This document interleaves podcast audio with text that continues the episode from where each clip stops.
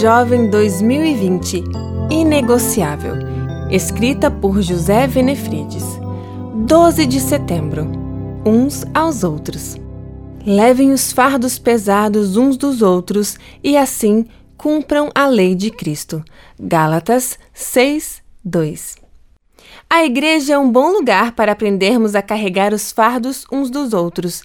Nela somos ensinados a praticar o pronome nós.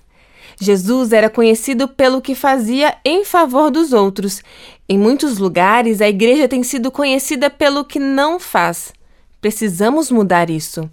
O Novo Testamento usa a expressão uns aos outros inúmeras vezes para falar do aspecto relacional da vida cristã.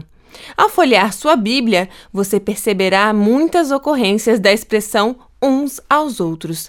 Essa expressão resume o que é coinonia. Não estamos sozinhos na caminhada cristã. Nenhum de nós chegará ao céu sozinho. Ninguém tem o direito de negligenciar aqueles que fazem parte da comunidade. Muitos acham que as pessoas só são úteis se dedicarem tempo exclusivo nas atividades internas da igreja. Tudo acaba girando em torno do que ocorre no templo. Para evitar isso, precisamos fazer um serviço redentivo da comunidade da fé. Isso significa que precisamos aprender novamente a dividir a vida uns com os outros. Deus faz o trabalho pesado. No culto, ele concretiza decisões ao lado da verdade.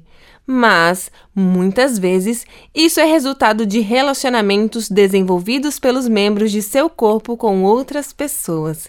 Precisamos voltar a frequentar a casa uns dos outros e também dividir o pão.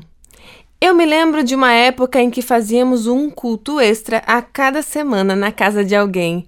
Esse culto sempre tinha alguma coisa para comer no final. Enquanto comíamos, conversávamos. Nessas reuniões, tomávamos conhecimento das necessidades de nossos irmãos e ajudávamos uns aos outros. Isso é ser igreja. Eu ajudo você com seu fardo e você me ajuda com o meu. Assim, seguimos os passos do Mestre e cumprimos a lei. Meu nome é Elida Pires e trabalho na CPB.